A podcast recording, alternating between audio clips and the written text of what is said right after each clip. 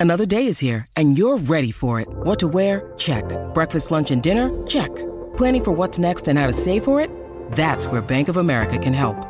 For your financial to dos, Bank of America has experts ready to help get you closer to your goals. Get started at one of our local financial centers or 24-7 in our mobile banking app. Find a location near you at bankofamerica.com slash talk to us. What would you like the power to do? Mobile banking requires downloading the app and is only available for select devices. Message and data rates may apply. Bank of America and a member FDIC. Una producción original de True. Bienvenidos a Mr. Fantasy Football, el podcast que te llevará a la cima de tus ligas y te convertirá en un auténtico maestro del fantasy. Con el doc Roberto Rangel y Rodrigo Rangel. Este es el kickoff de Mr. Fantasy Football. Bienvenidos a un nuevo episodio de Mr. Fantasy Football. Aquí, como siempre, trayendo un recap, unas noticias y un análisis ya de la ronda divisional. Ya vimos la semana de Wildcard, la semana de Comodín, que estuvo bastante interesante. No nos las esperábamos bastante. Algunos resultados en varios juegos, como a mi punto de vista, pudo haber sido el de los Packers en contra de los Cowboys. Yo creo que más es en específico, o el de los Texans en contra de los Browns. Ahorita, más adelante, iremos a tocar justo el recap de cada uno de estos juegos. Bastante breve para irnos a lo bueno, que es el análisis de cada uno de los juegos de esta semana divisional. Pero antes de eso, espero estén muy bien, espero estén teniendo una bonita semana, un bonito miércoles. Y en esta ocasión me toca estar aquí únicamente a mí, porque el Doc se encuentra en una situación bastante importante, bastante crítica, no seria, no, no, no tiene nada que ver con salud, pero bastante seria. Así que en los comentarios déjenos eh, mucho apoyo, deseenle mucha suerte en aquello que se viene para él. Lo tendremos de regreso muy pronto, pero en esta ocasión me toca estar a mí nada más. Muy buena vibra, pero bueno, Ahora sí, vámonos de lleno a lo que va este episodio, que primeramente, como siempre, es hablar un poquito de las noticias. Y han pasado varias cosas desde la semana pasada, porque nada más les trajimos un episodio el miércoles y a partir del miércoles pasaron cosas bastante interesantes.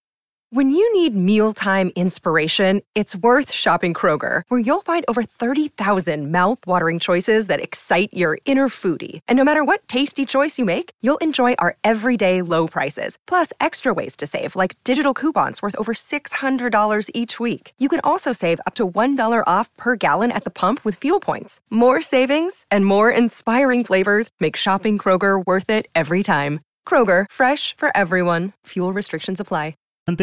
Empezando con los puestos de head coach en los New England Patriots, que es que Bill Belichick ya se va de los Patriots. Hay mucha especulación, hay mucha incertidumbre hacia dónde se podría ir. Washington ya quedó claro que es un equipo que no va a agarrar a Bill Belichick. Ya tomaron un curso bastante. Mm, otro camino en el que no involucra a Bill Belichick. Así que Belichick, de los equipos que más se rumora, podrían ser los Chargers y los Atlanta Falcons, que apenas en la semana ya se entrevistó con los Atlanta Falcons y hasta ahí quedó. no salió ninguna otra, alguna otra noticia, nada más que una entrevista. Hay mutuo interés, hay interés de ambas partes, tanto de los Falcons como de, lo, como de Bill Belichick para poder llegar a este equipo. Así que hay que seguirlo de cerca, pero digo, más allá de Bill, Belichick, también los Seattle Seahawks, Peter, Pete Carroll ya dejó el puesto de head coach. No es que se vaya de los Seahawks, pero ya no va a ser el head coach en este equipo, así que los Seahawks también tendrán que buscar un nuevo head coach. Y ya si les gusta el college, Nick Saban también del equipo de los Alabama, el Crimson Tide de Alabama, deja de ser head coach. Él sí se retira, él sí la veo muy difícil que pueda llegar a un puesto en la NFL o en algún otro equipo de college. Él sí ya se retiró. Los tres con ya más de 70 años de edad, así que bastante importante y considerable la pérdida de estos tres. Ya más allá de los puestos de head coach que, ah, se me estaba olvidando mencionar una, que justamente es que los Chargers el día de lunes, si no mal recuerdo, tuvieron una visita de Jim Harbaugh. Jim Harbaugh, ¿quién es? Es el head coach, bueno, más bien, el pinta ser el ex head coach de los Michigan Wolverines, el equipo que acaba de ser campeón en college, ganándole a Washington. Aquí si nos están viendo en YouTube, aquí tenemos su casco. No porque yo sea fan de Michigan, mi hermano tal vez, el Doc tal vez, si es fan de Michigan, pero yo soy más de Ohio State, así que bueno, si llega a Los Ángeles Chargers va a ser un paso bastante importante para este equipo, ya que tienen a Justin Herbert, tienen a bastante talento, habrá que ver el estatus de Austin Eckler, que es agente libre la siguiente temporada, así que Interesante lo que puede pasar con estos Chargers. Y más allá de ello, hablando ya del draft que se viene el próximo año, tanto Caleb Williams como JJ McCarthy, como Blake Corum y como Marvin Harrison ya se declararon que van a entrar al draft eh, de la NFL del próximo año. Más adelante les vamos a traer episodios que van a involucrar justo un análisis más específico por posición de cuáles son los jugadores más relevantes para entrar a la NFL.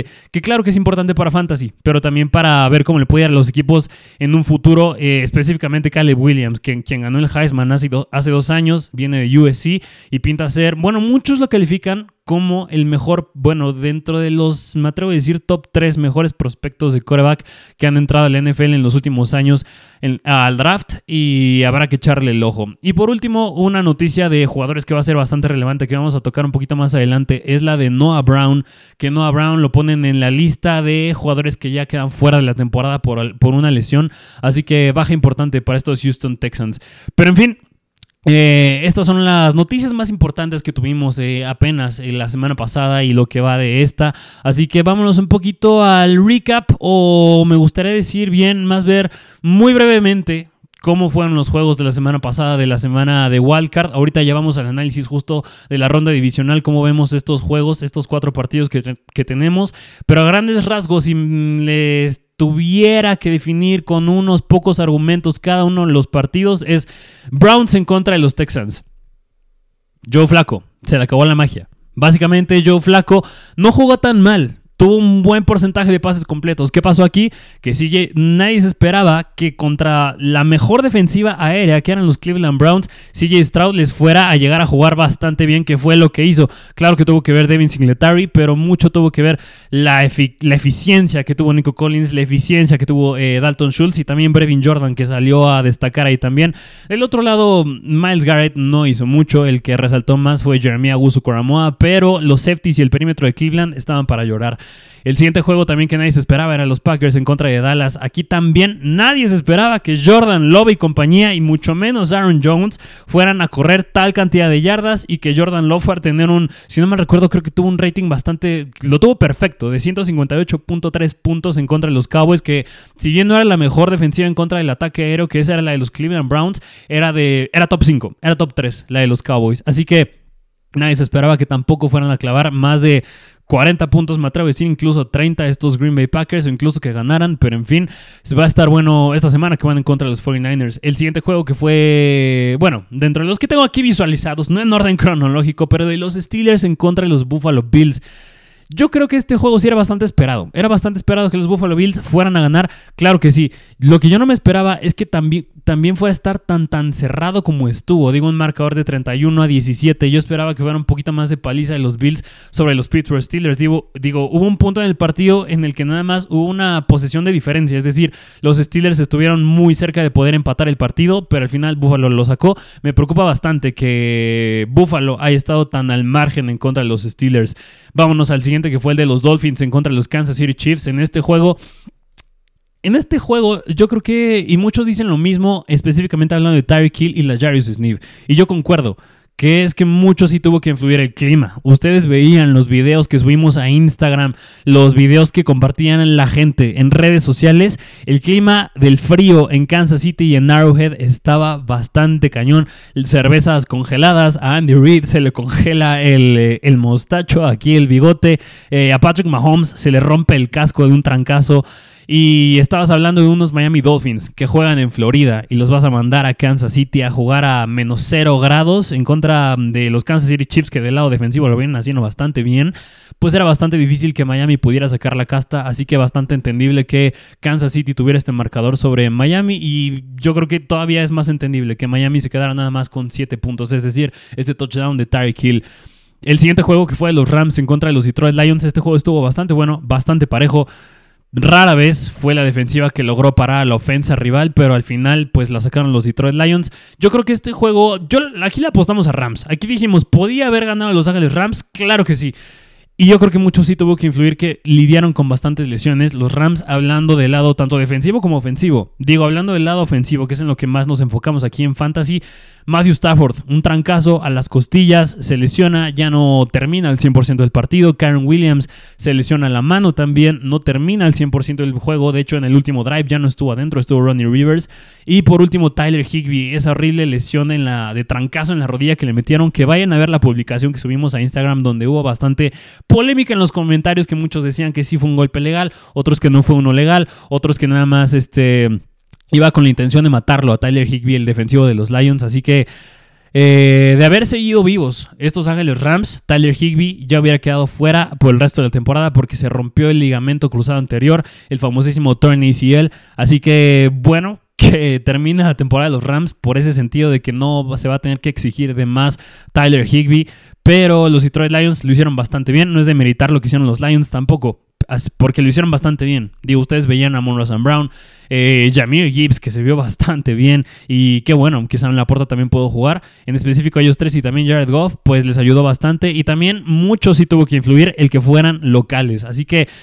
Si hay un equipo que está bastante motivado a mi punto de vista en estos playoffs, tienen que ser Los Ángeles Rams. Yo veo muy difícil que sea otro equipo me atrevo a decir que otro podía ser los Houston Texans o los Tampa Bay Buccaneers, pero yo creo que no hay comparación con los Detroit Lions.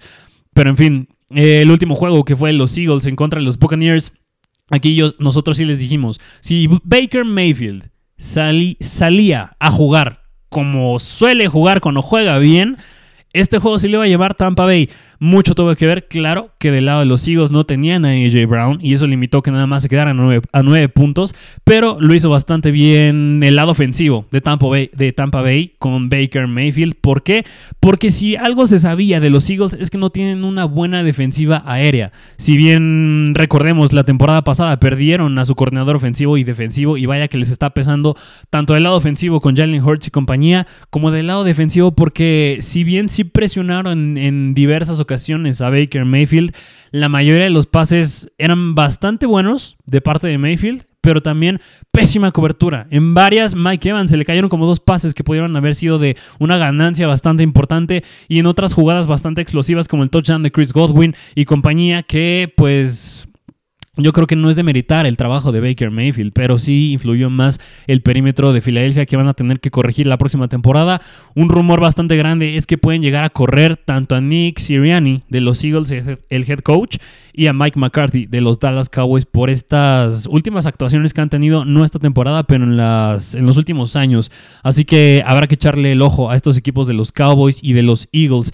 Pero en fin, esto fue el breve recap que les puedo mencionar de los juegos de la ronda de comodín, porque ahorita vamos a hablar un poquito más de cosas específicas, que es hablar de los juegos de ronda divisional, que es lo que nos importa aquí, porque nada más ya tenemos cuatro juegos. Ya nada más tenemos cuatro juegos, ya no son seis y cada vez van a ir siendo menos. Pero en fin, vámonos a los juegos de esta ronda divisional que están bastante, bastante sabrosos. Empezando con el juego de los Ravens en contra, bueno, más bien los Texans visitan a los Baltimore Ravens. Over-under bastante, es el más bajo de todos, es de 46 puntos y son favoritos los Ravens por 10 puntos. Y si ustedes se van a Instagram, verán que muy frecuentemente subimos encuestas y subimos una encuesta de quién creían que iban a ganar los Houston Texans o los Baltimore Ravens.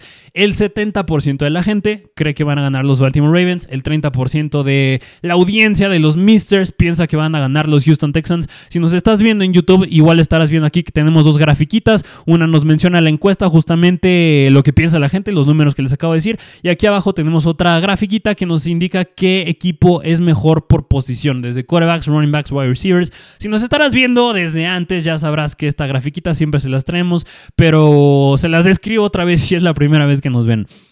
Ahora bien, hablando de este juego, que va a estar bastante bueno. Es la, el número uno sembrado, que los Ravens contra los Houston Texans. Que, ojo, eh, detalle, no es que los, los Texans lo hayan hecho, pero fue la primera vez en la NFL desde que metieron que jugaran siete equipos en playoffs que el séptimo sembrado gana, gana un juego de playoffs, que fueron los Green Bay Packers. Ahorita se me vino nuevamente nada más por verlo abajo que estaban sembrados los Texans. Ellos no eran el último sembrado, eh, ese era otro equipo, pero de la, de la NFC los Packers fueron el séptimo sembrado. Ahora sí, Vámonos a analizar a este juego en específico, que justamente es plantear tres cosas. De lado de los Texans, ¿qué tienen que hacer para ganar? Y de lado de los Ravens, ¿qué tienen que hacer para ganar? En, este, en esta ocasión nos vamos a enfocar un poco más en qué tienen que hacer los Houston Texans, porque justamente los favoritos son los Ravens. Conocemos que del lado ofensivo de los Ravens, el arma en quién está. Está en Lamar Jackson, es un coreback que corre. Tenemos el ataque terrestre, que ya firmaron a Dalvin Cook. Así que Dalvin Cook va a entrar a la mezcla, claro que sí, pero también tienen a Gus Edwards y Justice Hill, que lo ha venido haciendo bastante bien, específicamente en el ataque en las últimas semanas. De, más allá de eso, tienes uno del Beckham, tienes un Safe Flowers, tienes un Rashad Bateman, tienes un Isaiah Likely y mucho ojo porque ya también está de regreso eh, Mark Andrews. La semana pasada, ahora yéndonos bien justamente de cómo pueden atacar estos Baltimore Ravens, la semana pasada, ¿qué le funcionó a Cleveland? ¿Qué le funcionó a Joe Flacco? David Njoku. Ahí estuvo la clave. Amari Cooper estuvo bastante limitado. Claro que Amari Cooper traía su lesión en la rodilla, pero le funcionó más David Njoku. ¿Por qué? Porque estos Houston Texans mandan mucho cover 4. ¿Y cuál es el, perfil? ¿Y cuál es la identidad de la ofensa de los Baltimore Ravens? Una es un equipo que primero corre y luego lanzo. Se enfocan mucho en mandar options, se enfocan mucho en jugar eh, con Gus Edwards en su momento. Ahorita veremos un poco más de mezcla de Dalvin Cook, pero esa es una. La segunda es pases cortos. Tienes un Safe Flowers bastante elusivo. Tienes a uno del Beckham que es muy bueno en rutas de slant. Así que en cover 3, que no suele mandar tanto los Houston Texans, va a poder brillar bastante bien Safe Flowers en pases cortos o del Beckham, pero específicamente el tight. No dudo que Mark Andrews pueda llegar a estar limitado y así que podamos ver un escenario en el que los Baltimore Ravens manden personal 12, que es mandar un running back y dos tight. La veo bastante difícil porque nada más eh, a lo largo de toda la temporada los Ravens lo han mandado el 10% de las veces. Es decir, Va a ser muy difícil ver a un Mark Andrews y a un Isaiah Likely adentro del campo juntos a la vez. Así que yo creo que podemos ver un poquito más de Isaiah Likely, pero no descartar también a Mark Andrews. Eh, el primer punto, ya yéndonos ahora del lado de los Houston Texans, que qué tienen que hacer para ganarle estos Ravens, uno tiene que ser usar a Dalton Schultz. Porque la sexta menor cantidad de cover 3 la mandan los Baltimore Ravens. Es decir, eh, te abre bastante el campo por en medio. Por eso tiene que ser muy cuidadoso Baltimore en no mandar cover 1. Porque, bueno, hablando específicamente del cover 1, son media tabla. Lo mandan en, un, en una quinceava, diecisava, este, decimosexta vez los Baltimore Ravens el cover 1, es decir, cobertura personal. Así que en el momento que los Ravens manden esta cobertura es cuando van a poder caer los touchdowns del lado de los Houston Texans. ¿Por qué? Porque es cuando entra Nico Collins, es cuando entra John Mechie, ya les dije, Noah Brown ya quedó fuera de la temporada, así que eh, va a ser el circo aéreo de Robert Woods, John Mechie y Nico Collins, específicamente Nico Collins en pases largos. Sería una historia totalmente diferente si Tank Dell siguiera sano y fuera a jugar Noah Brown, pero desgraciadamente están fuera ellos dos, solo queda Nico Collins y es bastante obvia la estrategia para los Houston Texans que es usar pases largos. Fue lo que te salió en contra de los Cleveland Browns. ¿Y cuál fue el error de los Browns? Es que mandaron en más del 50% de las veces cover 1. Más, del, más de la mitad de las veces, más de la mitad de los dropbacks de CJ Stroud mandaron, mandaron cover 1, cobertura personal. Y absolutamente no le vas a ganar a CJ Stroud así, y mucho menos a Nico Collins. Así que mucho cuidado estos Baltimore Ravens en mandar cover 1 y cuando lo hagan los Houston Texans lo van a tener que aprovechar pero como van a ser eh, situaciones muy específicas, la clave va a estar en usar a um, Dalton Schultz. Y en tercer lugar, que una, bueno, recapitulando, una es usar a Dalton Schultz, segunda aprovechar cuando Baltimore mande cover 1 y el tercer punto sería jugar por afuera con David Singletary, es decir, jugar bastante outside zone. ¿Por qué? Los Ravens permiten 4.8 yardas por acarreo en contra del outside zone y Singletary y los Texans en general no son bastante eficientes en este concepto, pero los Ravens sí son malos en este concepto. Así que tienes que usarlo y aún más contra una ofensa que es bastante explosiva, la de los Ravens, tienes que tener ofensas bastante extendidas, bastante largas. Hay una estadística bastante interesante que es hablar de CJ Stroud, es hablar cómo le puede ir al quarterback en estos Texans y es en solo tres juegos a CJ Stroud no le permitieron un touchdown las defensivas. ¿Cuáles fueron esos juegos? Bueno, uno fue en contra de los Jets, pero descartamos ese porque hubo situaciones de clima, llovió y pudo influir de otras formas. El primer juego fue en contra de los Panthers en la semana número 8. En aquel juego solo presionaron el 26% de las veces a CJ Stroud Y la otra semana fue la semana 1, justamente cuando ya se habían enfrentado estos Ravens en contra de los Texans. Pero era aquel juego, pues era la primera semana en la NFL de CJ Stroud como coreback titular. Eh, tenías a Tank Dell, tenías a Nico Collins, tenías a Noah Brown, aún estabas haciendo química con ellos. Era el primer juego de head coach de, de Michael Ryans en temporada regular. Y también del otro lado de los Ravens tenías a un J.K. Dobbins, este tenías a Mark Andrews todavía sano al 100%. Así que era una historia bastante diferente en la semana 1. Pero bueno, hablando de esa semana 1, los Ravens solo presionaron el 30% de las veces a CJ Stroud. Si se quieren dar una idea si esta cifra es alta o es baja, el promedio de la NFL es presionar al quarterback el 35% de las veces, más o menos. Y los Ravens presionaron solo el 30% en la semana 1 y en la semana 8 solo el 26% de los Panthers presionaron a CJ Stroud. Así que la clave no está en presionar a CJ Stroud. Vámonos a mm, otros dos juegos que son bastante importantes en los que a CJ Stroud le fue bastante mal.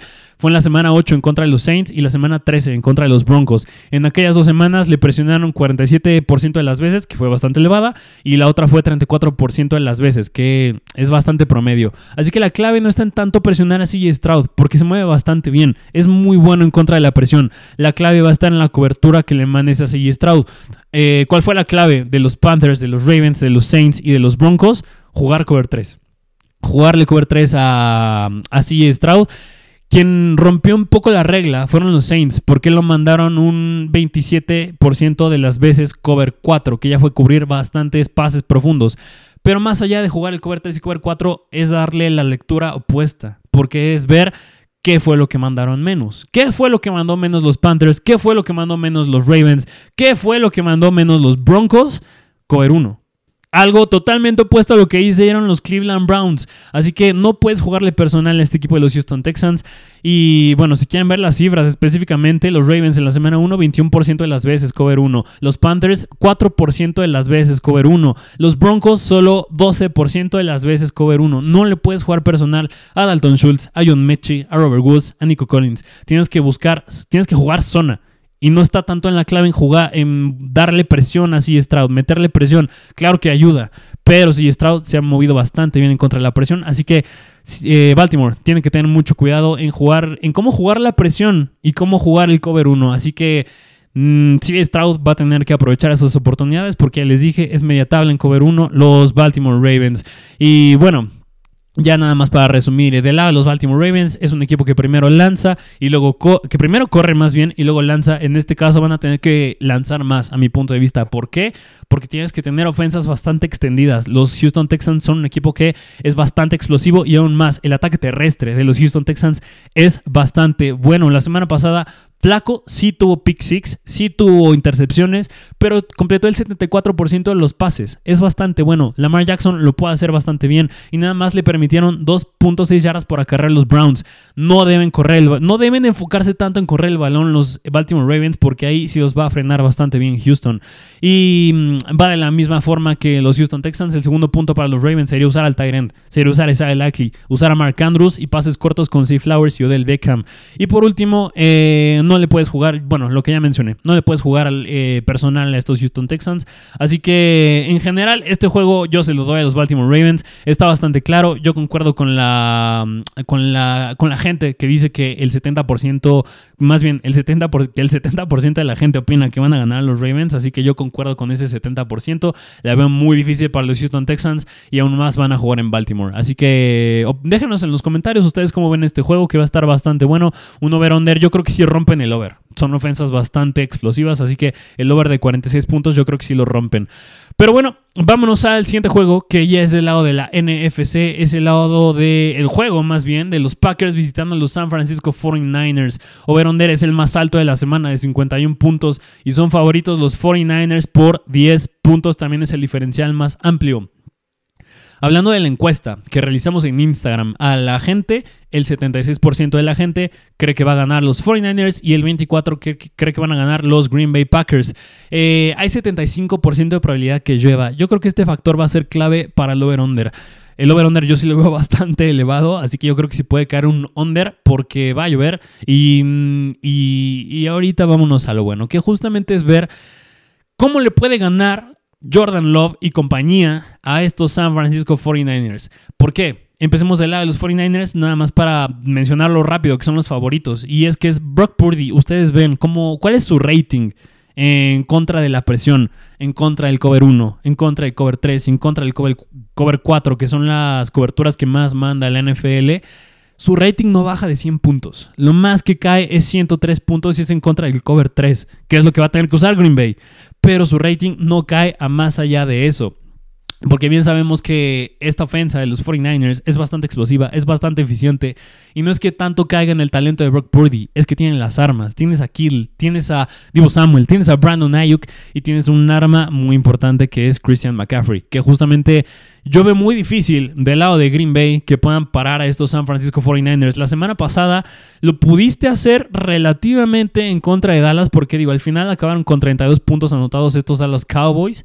Pero mucho de eso tuvo que ver, claro, que ya en los últimos minutos del juego, pero aún así, Dak Prescott no jugó tan mal. 68% de pases completos, 403 yardas, 3 touchdowns, 2 intercepciones, que es donde cae bastante el detalle. Brock Purdy es muchísimo más eficiente, es, los, es top 3 en eh, si no me recuerdo, es top, sí, top 3 en rating de, mm, de, de todos los quarterbacks en la NFL esta temporada. Así que del lado de la defensa de los 49ers en contra de la defensa de los Green Bay Packers, Veo bastante complicado el duelo. Yo creo que ahí sí es esperar un touchdown seguro de McCaffrey, de Divo Samuel, de Brandon Ayuk o de George Kittle y de Brock Purdy. Así que veo bastante difícil ese escenario. Yo creo que más la clave justo va a estar en la misma historia que era la semana pasada, que era cuál va a ser el juego de Dallas en contra de Green Bay ver cómo juega Jordan Love, ver cómo juega Aaron Jones en contra de esta defensa de Dallas. Que si bien la defensa de Dallas tiene mejores cifras que la defensa de los 49ers, tampoco es que sea bastante mala la defensa de los 49ers. Así que el primer punto para hablar de los Green Bay Packers, de cómo pueden eh, vencer a estos San Francisco 49ers, una tiene que ser presiones. Mandes presión o no presiones a Brock Purdy, va a jugar bien. Ya les hablé lo que hizo Dak Prescott la semana pasada. Solo el 14% de las veces, solo el 14%, les estoy diciendo que el promedio de la NFL es 35%. Solo el 14% de las veces Green Bay logró presionar a Dak Prescott y aún así sacaron el partido, aún así eh, lograron clavar más de 40 puntos. ¿Por qué? Porque el duelo no estuvo del lado defensivo de Green Bay, estuvo del lado ofensivo. Así que presiones o no presiones a Brock Purdy va a jugar bien. Eh, lo que hizo bastante Green Bay sí fue mandar cover 3, que ya les dije, el rating en el que cae más, eh, el rating, vaga la redundancia, de, Brock Purdy es contra cover 3, cae hasta 103 puntos, que sigue siendo bastante bueno, pero es donde es peor Brock Purdy. Y la semana pasada lo mandó el 30% de las veces Green Bay. A lo largo de toda la temporada lo manda eh, alrededor de un 81% de las veces Green Bay. Así que tiene que seguir usando esa misma fórmula. Le tienen que salir. Y también los, los, los juegos en los que les hay, en los que le ha ido peor a Brock Purdy han sido, hablemos de tres específicamente. Uno ha sido de los Vikings en la semana 7, otro fue en contra de los Rams en la semana 2 y otro fue en contra de los Ravens en la semana 16. En, tres, en esas tres semanas, la presión en contra de Brock Purdy no pasó de un 35%. Los Rams fueron el equipo que más presionó a Brock Purdy en un 35%. De ahí en fuera, los Ravens y los Vikings solo lo presionaron en un 18 y 24%. Ahora bien, hablando de las coberturas, ¿cuál aquí está la clave que es que la más de la mitad de las veces estos tres equipos mandaron cover 3 y cover 4. Específicamente mandaron más cover 3. Así que para vencer a Brock Purdy y compañía, bueno, no para vencerlos, es que ya ni siquiera es la palabra, más bien para frenarlos, para evitar que te sean tan explosivos y para evitar que te ganen mm, con ofensas, eh, más bien para frenar que no sean tan eficientes para provocar que sean ofensas más extendidas y no tan largas, tienes que mandar cover 3. Tienes que cubrir eh, zona, tienes que cubrir a George Kittle en zona, tienes que cubrir los pases cortos a Divo Samuel. Así que eso es lo que va a tener que usar Green Bay. El segundo punto, para nuestro punto de vista, cómo puede ganarle Green Bay a estos San Francisco 49ers, eh, es que tienen que ser del lado ofensivo. Y es que básicamente se, resume en esto, se resume en dos cosas. Es mandar cover 3, mm, no importa si mandas presión a Brock Purdy o no es bastante bueno. Es mandar cover 3. Y el segundo punto es del lado ofensivo, que ya es donde cae Jordan Love y es donde cae Aaron Jones. La, estadística más impresionante de estos Packers, a mi punto de vista, eh, tiene que ver con Aaron Jones. Porque Aaron Jones lleva cuatro juegos seguidos de más de 110 yardas terrestres. La semana pasada me preguntabas, ¿crees que pueda romper las 100 yardas en contra de Dallas? Absolutamente no, pero lo supo hacer. Les jugó bastante outside zone, que justamente en esta ocasión en contra de los 49ers en contra del outside zone, los 49ers permiten 5.6 yardas por acarreo. es lo que tiene que usar más Green Bay. Y si lo usan y le sale, podemos em, esperar una ofensa bastante explosiva como la semana pasada. Claro que sí. Ahora bien, yo creo que Aaron Jones sí puede correr 110 yardas. Yo sí lo veo bastante alcanzable. Pero vámonos ahora del lado de Jordan Love. El lado de Jordan Love hay un factor bien importante que fue lo que les mencioné al inicio de este partido, que es que hay 71% de probabilidad que llueva. Ahí puede caer bastante, ahí puede ser bastante complicado para Jordan Love. En este caso, eh, los San Francisco 49ers mandan bastante igual, cover 3, pero de las mayores cantidades cover 4. Aquí la clave con Jordan Love va a estar que tiene que usar bastante a Jaden Reed. Tienes, que inclinarte en pases cortos. El perfil de Aaron Jones en últimas semanas no ha sido ser aéreo, así que no podemos calificarlo como un running back aéreo. Más va a tener que usar a Jaden Reed, a Romeo Dobbs, como te funcionó la semana pasada. Tienes que usar, ahora sí que personal 12, tienes que usar a Tucker Craft y a Luke Musgrave. Mm, yo creo que el que sí puede tener un juego bastante deficiente tiene que ser Christian Watson, porque va a llover. Tienes a los 49ers que si bien no tienen a Talanoa Jufanga ya han sido bastante vulnerables en contra del perímetro y en contra de los Whites esta temporada.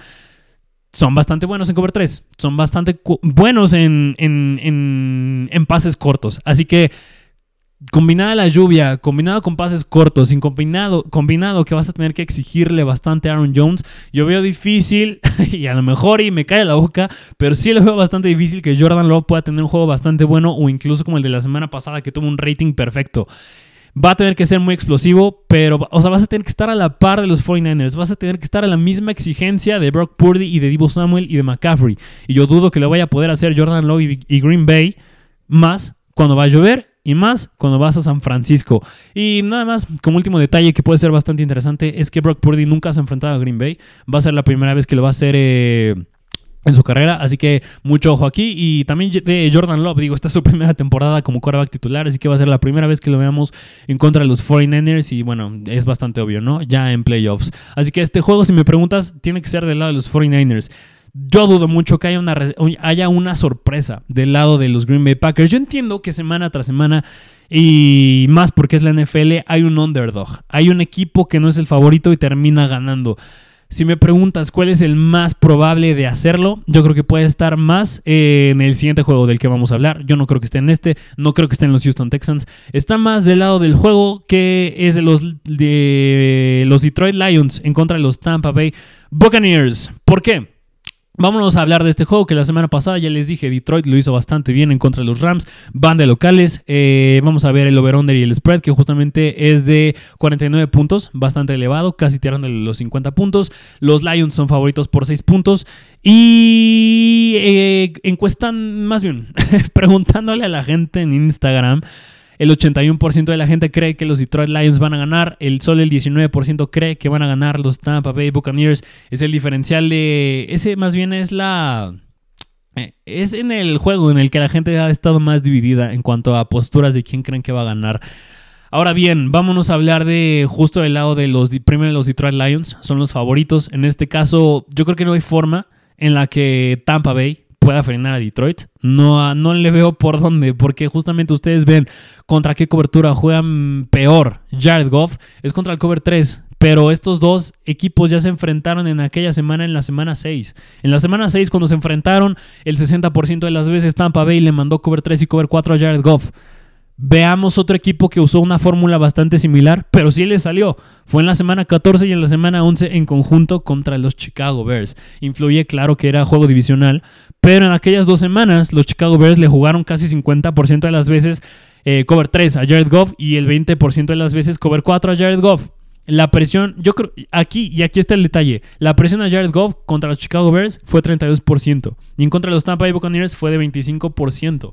Yo creo que Jared Goff, al ser un coreback que es un perfil todavía pocket passer, no es un coreback que corra tanto, incluso que sea un perfil un poquito más de correr, como puede ser Baker Mayfield, sí está muy importante la presión. Y no nada más de este lado, sino también del lado de Tampa Bay.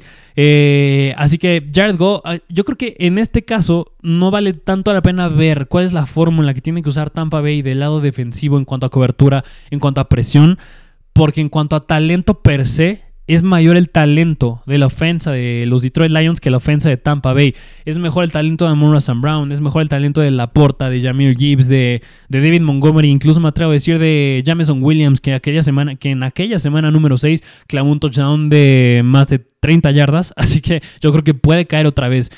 otra vez, yo creo que es bastante similar la narrativa en este juego que la que es eh, en contra de los Packers, en contra de los 49ers, que es no está tanto del lado de cómo Tampa Bay pueda parar a Detroit, no está del lado de cómo Green Bay pueda parar a los 49ers, está más del lado de la ofensa de Tampa Bay en contra de Detroit y está más del lado de la ofensa de Green Bay en contra de los 49ers. En este caso, cómo Tampa Bay puede, puede ganar este juego, vámonos a las tres claves. Que la primera es, no puedes mandarle cover 1 a Mono Sam Brown, a Jameson Williams y a Sam Laporta. Ya les dije, en aquella semana número 6, eh, Jameson Williams tuvo un touchdown de bastante yardaje. A Mono Sam Brown es de los mejores en contra de cobertura personal. Es un route runner a Mono Sam Brown. No le vas a vencer en un 1 a 1. Así que si manda cover 1 este, Tampa Bay a la ofensa de Detroit. Va a ser un día bastante largo y se van a tener que mantener al margen del lado ofensivo. Ahora bien, el segundo punto tiene que ser que Tampa Bay tiene que usar ofensas largas. Tiene que ser ofensas bastante extendidas de tiempo. Porque, ¿Por qué? Porque tienes que usar a Rashad White. No puedes atascarte tanto en usar a Mike Evans en pases largos, en Chris Godwin también. ¿Por qué? Porque Detroit es un equipo que sabe responder muy bien. Y lo vimos la semana pasada. Y más si mandas cover uno, te van a estar comiendo todo el día. Tienes que usar ofensas bastante largas, ofensas en las que tienes que usar a Rashad White. Tienes que usar bastante inside zone, que es el concepto en el que Detroit es más vulnerable. Mayfield se va a tener que mover porque la presión con Aidan Hutchinson y compañía es bastante buena. Y bien sabemos que la línea ofensiva de los Buccaneers no es bastante buena. Así que Mayfield, si me preguntas, se va a tener que mover. No quiero decir que va a tener que ser un perfil Lamar Jackson, que va a tener va a tener que tener más de 10 acarreos, más de 2 acarreos, pero mínimo va a tener que saberse adaptar a la bolsa de protección. Yo creo que ese va a ser un punto clave, porque la semana pasada lo vimos en contra de Filadelfia. Sí ganó Tampa Bay, pero ¿en qué situaciones Tampa Bay, digo Filadelfia, lograba frenar a los Buccaneers? Era cuando le mandabas presión a Baker Mayfield, era cuando estaba bajo presión, cuando le mandaba sacks. Así que yo creo que este va a ser un punto bastante clave del lado de los Tampa Bay Buccaneers. Si me preguntas, tienes que poner a Rashad White a bloquear, tienes que mandar personal 12 incluso. Pones a dos Tyrants a bloquear o pones uno y mandas al otro a salir a ruta, que es Kay Dotton. Así que esa sería la, mm, una de las partes claves para mí que Tampa va a tener que hacer. Y, y por último, ¿Por qué digo que Baker Mayfield también se va a tener que mover? Porque las derrotas de los Detroit Lions han venido en contra de quarterbacks que se mueven. En palabras más, palabras menos. Veamos, el primero es Chicago. Tienes a Justin Fields, corre bastante. El segundo ha sido los Baltimore Ravens, tienes a Lamar Jackson, corre bastante. Y los otros dos han sido los Seattle Seahawks y los eh, Dallas Cowboys hablando de Henry Smith y hablando de Dak Prescott. En este caso, yo sí veo a Baker Mayfield siendo un, perfil bastante similar en cuanto a habilidad terrestre a Henry Smith y a Dak Prescott. En aquellos dos juegos no rebasaron más de dos o tres acarreos, eh, dos y tres acarreos, Henry Smith y Dak Prescott. En este caso, yo creo que Mayfield no es que lo vaya a tener que hacer, y enfatizo otra vez, no es que vaya a tener que tener más de 10 acarreos, pero se va a tener que mover bastante dentro de la bolsa de protección porque no es buena la línea ofensiva de Tampa Bay y es muy buena la línea defensiva de los Detroit Lions. Y el último punto para los Tampa Bay Buccaneers que van a tener que hacer para ganar este juego, va a tener que hacer, eh, va a tener que hacer, o sea, ahora sí que se contradice un poquito con el, punto anterior, pero tienes que ser explosivo, tienes que usar bastante a Mike Evans en pases largos. Me refiero mucho a pases largos. La semana pasada eh, es un, esta defensa de los Lions juegan coberturas en cuanto a cover 3 y cover 4 y cover 1 muy similar a Filadelfia. En este caso, eh, los Detroit Lions mandan mucho cover 1. ¿A qué me refiero con esto? Mandan mucho cobertura personal. En este caso, los quienes van a poder destacar aquí es Mike Evans y es Chris Godwin, específicamente Mike Evans.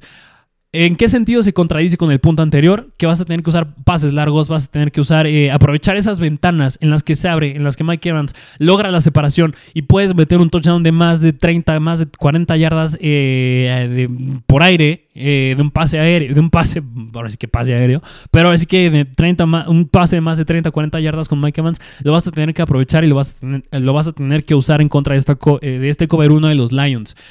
Se contradice un poco en el punto anterior, que es si usar eh, ofensivas largas con Rashad White, pero también tienes que aprovechar estas ventanas de cover 1 en contra de los Detroit Lions. Porque, bueno, pues del lado de los Detroit Lions, pues tienen que jugar como simple. Simplemente ya les dije, el talento es muchísimo mayor del lado ofensivo de los Lions al del lado defensivo de los Buccaneers. Así que, mm, en resumen, ¿cuáles son las claves para Tampa Bay? No mandar cover 1 en contra de Detroit, usar ofensas largas, usar a Rashad White específicamente en inside zone. Maker Mayfield se va a tener que mover. Y por último, em, jugar como jugaste la semana pasada en contra de Filadelfia. Filadelfia jugaba bastante cover 1, Detroit lo va a volver a hacer y tienes que aprovechar esas ventanas con Mike Evans, Chris Godwin y compañía. Así que si me preguntas este juego, yo creo que sí lo puede sacar Tampa Bay. Yo sí veo un escenario en el que Tampa Bay pueda ser el underdog y lo pueda sacar. Le veo bastante difícil. Sí, en aquel juego en la semana 6 mm, quedó el marcador 20 a 6, 28 a 6. Lo ganó Detroit. Pero yo creo que eh, ahora sí como factor externo que sí puede definir el juego va a ser la localía de Detroit.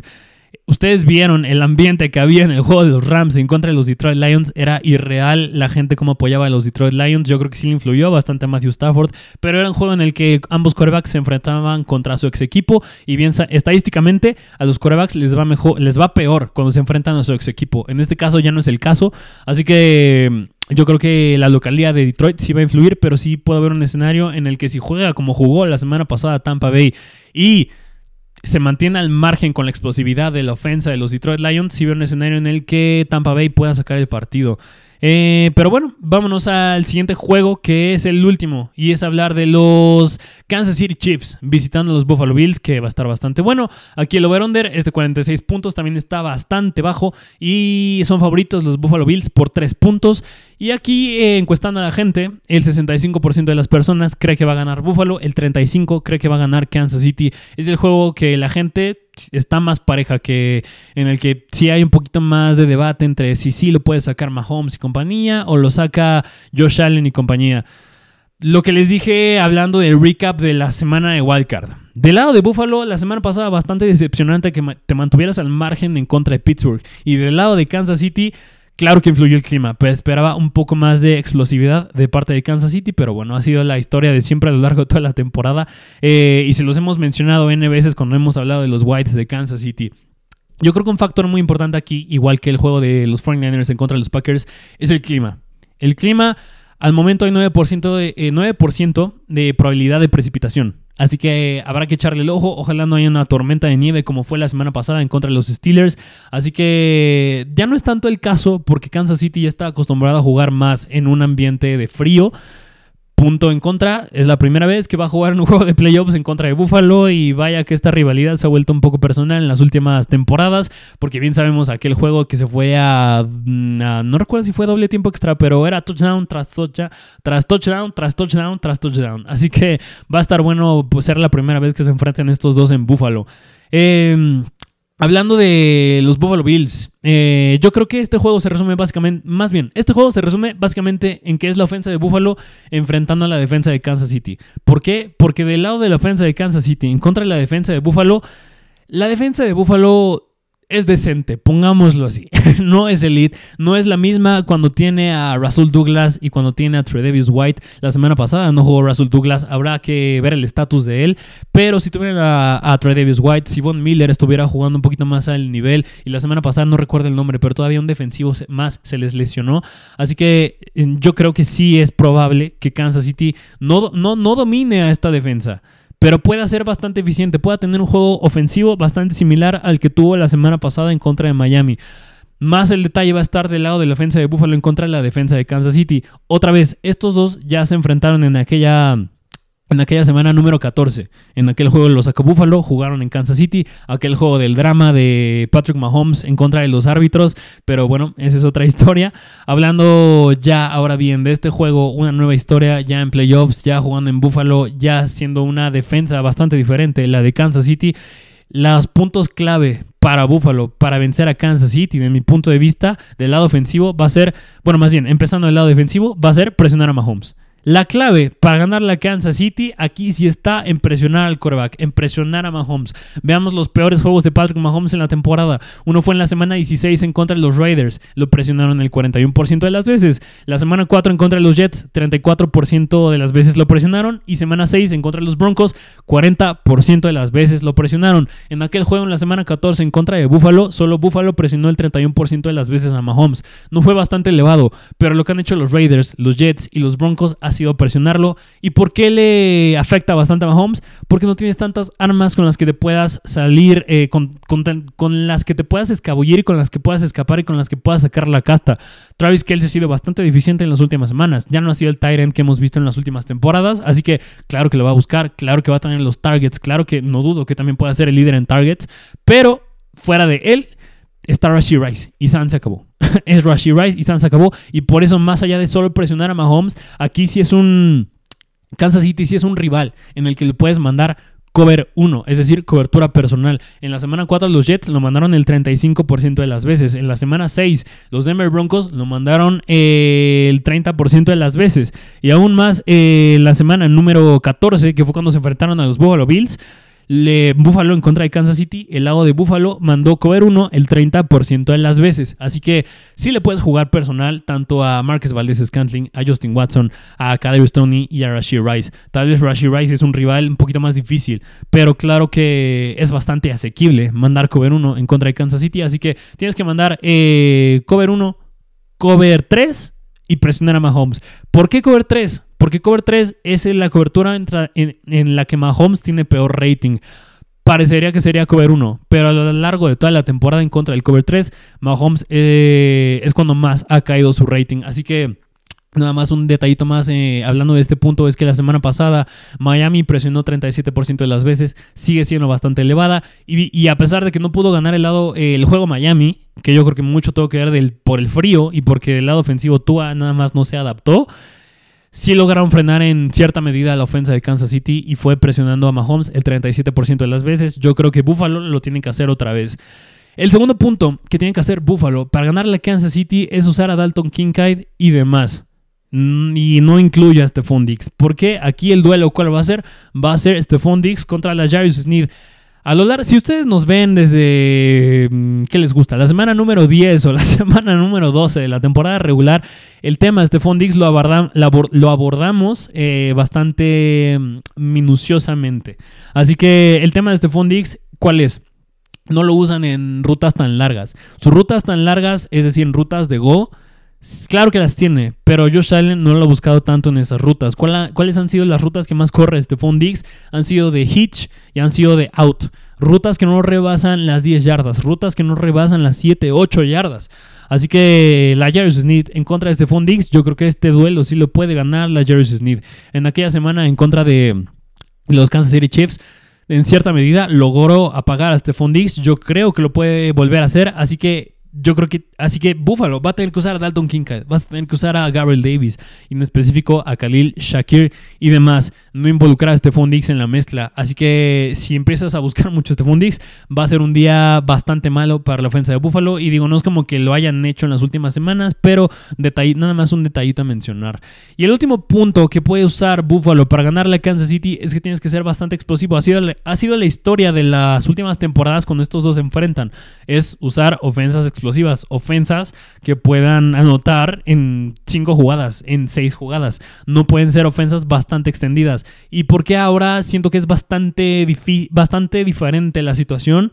Porque Kansas City ya es un equipo que ya no tiene un Tyreek Hill, ya no tienes al Travis Kelsey que era de años anteriores. Así que es una ofensa que es un poquito más pasito a pasito. Una ofensa en la que tienes que usar un poquito más a Pacheco, usar más este a Clyde Edwards Seller, usar este, pases cortos con Rashid Rice. Ya es, ya es, una ofensa que va pasito a pasito, ofensivas más extendidas. Así que, ¿qué va, ¿qué va a ocasionar esto? Que Kansas City va a avanzar poquito a poquito y va a meter puntos. Y van a ser ofensas que van a consumir bastante tiempo. ¿Y que, cómo tiene que responder Buffalo? Tienes que anotar luego, luego. Tienes que, tienes que ser explosivo con Khalil Shakir y Gabriel Davis, quienes son tus armas en pases profundos y para anotar eh, largo. Así que ya se los dije. Del lado de Kansas City, claro que la clave está en usar a Isaiah Pacheco, usar a Rashi Rice, específicamente estos dos, usar ofensivas bastante extendidas y largas. Y del lado de Buffalo va a tener que ser no presionar a Mahomes, más bien usar cover 3, usar más cover 1, usar a Dalton Kincaid, no usar a Stephon Diggs, usar a Khalil Shakir y usar a Gabriel Davis, quienes son tus armas para hacer una ofensa más explosiva. Así que, ¿cómo veo yo ya habiendo dicho todo esto a este partido? Yo creo que sí lo puede sacar me atrevo a decir que Kansas City. Yo creo que sí lo puede sacar Kansas City porque si sí un escenario en el que si la Jarvis Smith apaga a Stephon Diggs y la defensa en sí ya es bastante buena, yo no veo a James Cook también teniendo un juego bastante explosivo. Yo creo que Kansas City, Kansas City puede tener el juego en sus manos. Puede controlar el reloj bastante bien y por ende va a controlar el marcador bastante bien. Así que yo creo que este juego también se lo doy al underdog. Yo se lo doy a Kansas City por más que sea favorito Buffalo. Yo creo que si pueden ir a Buffalo y pueden sacarlo. Así que si me preguntan cuáles serían ya las... Eh, en resumen, más bien, cuáles serían las finales de esta ronda divisional, yo creo que lo gana Baltimore, lo gana San Francisco, lo gana Tampa Bay y lo gana Kansas City. Todavía con, con el que la dudo más, yo creo que es con Detroit. Detroit yo creo que sí puede dar más batalla y porque vienen muy motivados y porque van a tener mucha la ventaja de local.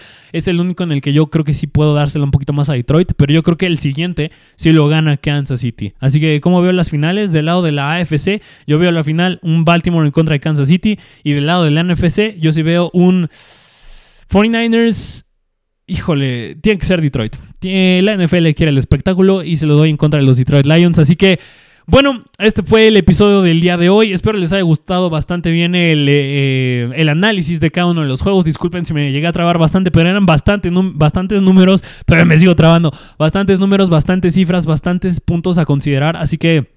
Si les gustó, dejen su like, compártanlo con sus amigos, dejen un comentario, guarden este episodio, eh, ténganlo ahí en la mano eh, para verlo en días siguientes, igual ver eh, las noticias que pueden salir semanas siguientes en cuanto a jugadores. Por eso síganos en Instagram para estar actualizado de este punto.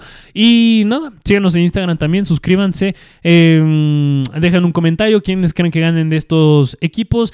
Y nada, espero les haya gustado el episodio del día de hoy y nos estaremos viendo a la próxima. Y mucho ojo porque igual vamos a tener este los lives, los live que les gustó bastante de los partidos. Vamos a ver esta semana o si no ya en la final de la AFC NFC transmitieron partido en vivo que les gustó bastante, pero bueno, sin nada más que decir, espero les haya gustado el episodio del día de hoy y nos vemos a la próxima. Mr. Fantasy Football. Una producción de Troop.